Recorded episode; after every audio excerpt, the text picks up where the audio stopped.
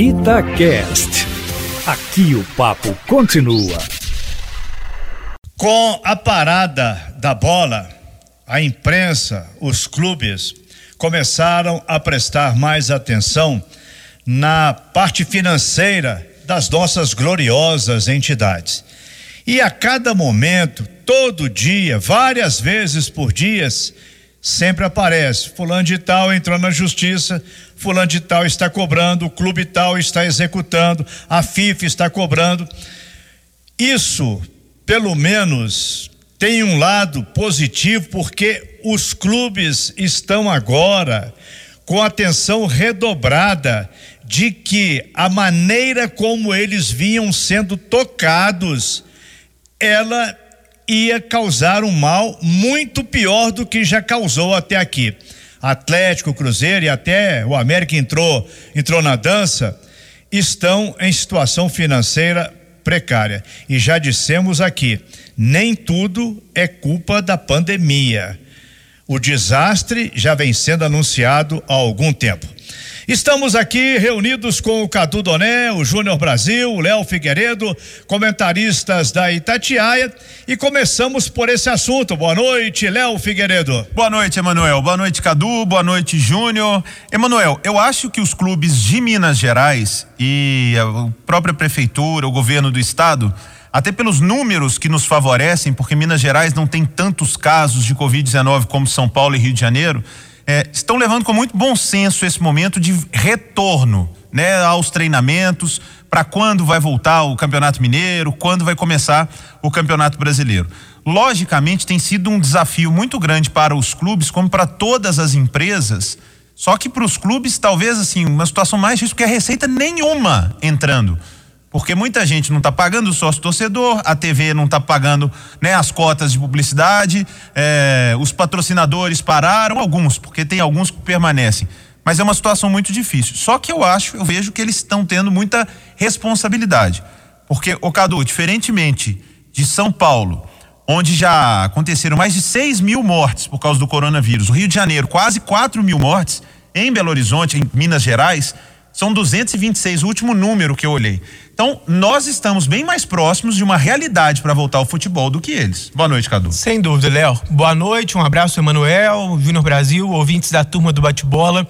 É o grande assunto ainda essa questão da volta do futebol, o paralelo entre hum, essa necessidade da volta com a dificuldade financeira dos clubes.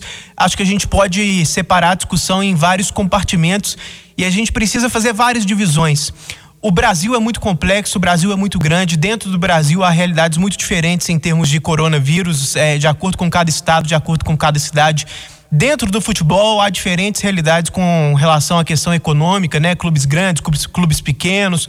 Nos clubes pequenos os caras estão é, desempregados, estão correndo risco de passar fome, estão tendo que trocar de profissão. Então o buraco é muito mais embaixo, é outra realidade do que é, a vivida pelos atletas de ponta. Então é uma discussão muito complexa, não dá para resumir rapidamente, né? O que eu diria é o seguinte: é, para mim não é o momento de voltar ao futebol. É, entre outras coisas, por quê? A gente está num momento de ascensão da curva. Todos os lugares que já voltaram, por exemplo, a Alemanha, voltaram só quando a curva estava em franca descendência e o problema já estava praticamente é, resolvido. No Brasil, a tal da curva só sobe. Então, não acho que é o momento de voltar ao futebol, porque o futebol não tem essa importância toda. Não é porque eu trabalho com futebol que eu vou advogar em causa própria. Acho que na vida, na sociedade, tem muita coisa mais importante do que o futebol. E não é o futebol que deve passar na frente das coisas, isso ser notado como prioridade e voltar justamente no momento em que a curva está em franca ascendência. Agora, com relação aos casos de jogadores de clubes muito pequenos que estão passando fome, que estão tendo que dirigir Uber, que não podem, que não, é uma profissão super digna, mas o que eu estou dizendo é que não Fazer podem. outra atividade. É, né? não podem, é, porque isso aconteceu, por exemplo, hoje o PVC aconteceu, diz que está acontecendo com alguns jogadores do Madureira, por exemplo. É, eu acho que aí as federações, começando pela CBF, deveriam ajudar a CBF, que tem muito dinheiro, deveria ajudar mais essas pessoas. Porque aí, de algum modo, você contemplaria as duas coisas. Você não precisaria acelerar a volta do futebol de modo irresponsável e você sanaria, pelo menos em boa medida, os casos humanos mais preocupantes Acho que a CBF tem muito dinheiro para ajudar essas pessoas que precisam é, mais urgentemente. E aqueles que não precisam tão urgentemente assim, podem esperar um pouco mais. E com relação aos clubes grandes, é mais ou menos o que o Manuel falou ali. A pandemia piorou mas quase todos já tinham dívidas homéricas muito antes da pandemia, porque são geridos por amadores, por pessoas sem capacidade nenhuma de conduzir um clube de futebol. Ô Júnior, acho que você vai concordar com o Cadu, assim como eu também concordo que em primeiro lugar a segurança das pessoas para o futebol voltar só quando tudo já tiver mais esclarecido. Mas para voltar ao futebol, nós temos aqui diferentes situações de Atlético, Cruzeiro e América. O América já tem um grupo praticamente montado para encarar a Série B, buscando alguns reforços aqui e ali, mas o Galo estava preparando um grande time para o ano, muito investimento, veio a pandemia e tem uma situação difícil, Júnior, porque como que o Atlético vai contratar um jogador se ele está devendo salário dentro do seu grupo? No Cruzeiro, a mesma forma. O Cruzeiro também está com salário atrasado. Chega um novo presidente, tem que pagar 11 milhões daqui quatro dias. Como é que você vai mexer com o grupo? Contratar, voltar treinamento? Como é que fecha essa, essa conta aí, Júnior Brasil? Boa uma noite. conta difícil. Um abraço, Léo, Cadu, Emanuel, amigos e amigas. É uma situação muito difícil. Concordo com o que você falou. Hein? O momento pede o quê? Primeiro, fortalecer as parcerias cada clube com os seus parceiros. Da mesma forma que a gente vê o BMG, é, MRV auxiliando o Atlético, Pedrinho também com o Cruzeiro. E são empresários que estão em quase todos os clubes, já estiveram, ou aqui em Minas, ou no âmbito nacional. Ou seja, não é uma coisa tão exclusivista.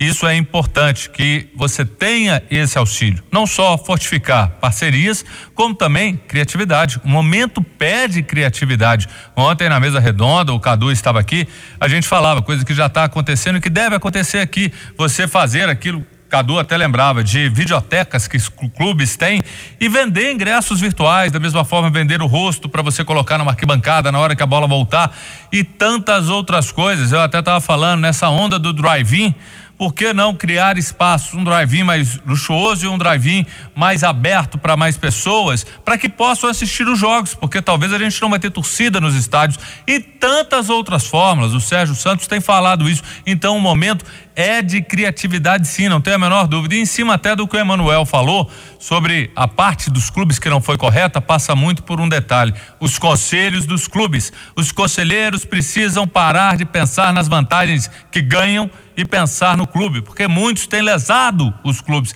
Pega aqui a situação do Cruzeiro que a oposição tem junto agora tem um percentual maior do que o presidente eleito do conselho. Então tem que ter cobrança, tem que ter transparência, tem que ter verdade. Não pode conselho ficar vendendo o voto, é, vendendo é, opinião, apoio por ingresso, é, churrasco, tapinha nas costas, cargo. Não os conselhos têm grande responsabilidade no sucesso ou insucesso dos clubes. Emanuel, a conta para mim é simples. A pandemia causou um problema e um caos financeiro ao mundo inteiro.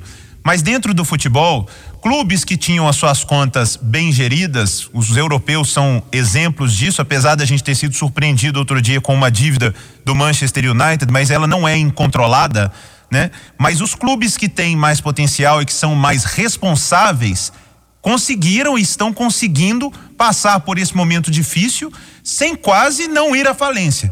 No futebol brasileiro é o contrário.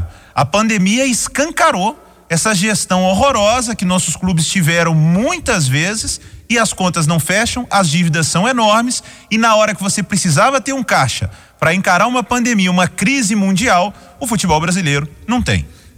Ô, ô Léo, pelo menos por um lado, a pandemia não foi tão ruim assim, vou dizer pelo lado técnico. Porque imagine o seguinte: se tivesse tudo normal, o Cruzeiro fazendo eleição completamente sem dinheiro, com dívidas, já estaria na quarta, quinta rodada da Série B do Campeonato Brasileiro. Que desastre que poderia acontecer já teríamos terminado o Campeonato Mineiro. E o Atlético, da mesma forma, já teria enfrentado o Flamengo no Maracanã, estaria também no quarto, quinto jogo da Série A do Campeonato Brasileiro. E sem o time armado, sem aqueles jogadores que foram pedidos pelo Sampaoli. E veja bem o seguinte: Não há dinheiro suficiente para você imaginar que os clubes vão sair dessa situação a médio prazo. A curto prazo, nem pensar. A médio prazo, por quê? Não tem um jogador para ser vendido. No elenco do Atlético, você pega um, dois jogadores que podem ser vendidos mais ou menos, mas nada para salvar uma situação financeira. E muito menos o Cruzeiro, que tentou vender jogadores, ofereceu em pagamento e também não conseguiu. Por isso é que a parada, devido à pandemia que estamos vivendo, deu chance aos clubes de pararem para pensar. Vamos fazer um pit stop, vamos repensar a nossa vida. O que existe hoje muito no futebol e ninguém vai fugir. É o seguinte: o clube vai ser muito remunerado pela condição técnica, como aconteceu com o Flamengo no ano passado. Flamengo teve campeonato brasileiro, teve Copa Libertadores do América, teve final de campeonato mundial e o Flamengo encheu o caixa. O Atlético e o Cruzeiro não estão em disputas esse ano. O Cruzeiro tem uma chance mínima, eu acho, ainda, na Copa do Brasil, mas sem grandes esperanças, porque o time não está formado. E o Atlético no Campeonato Brasileiro da Série A. Tem que pontuar, tem que fazer presença para ganhar bônus. E o Atlético já perdeu bônus na Copa do Brasil e na Copa Sul-Americana. Por isso que a situação, eu considero, vai ter que haver uma mágica muito grande, alguma coisa diferente acontecendo para que a gente possa ter celebrações esse ano de 2020.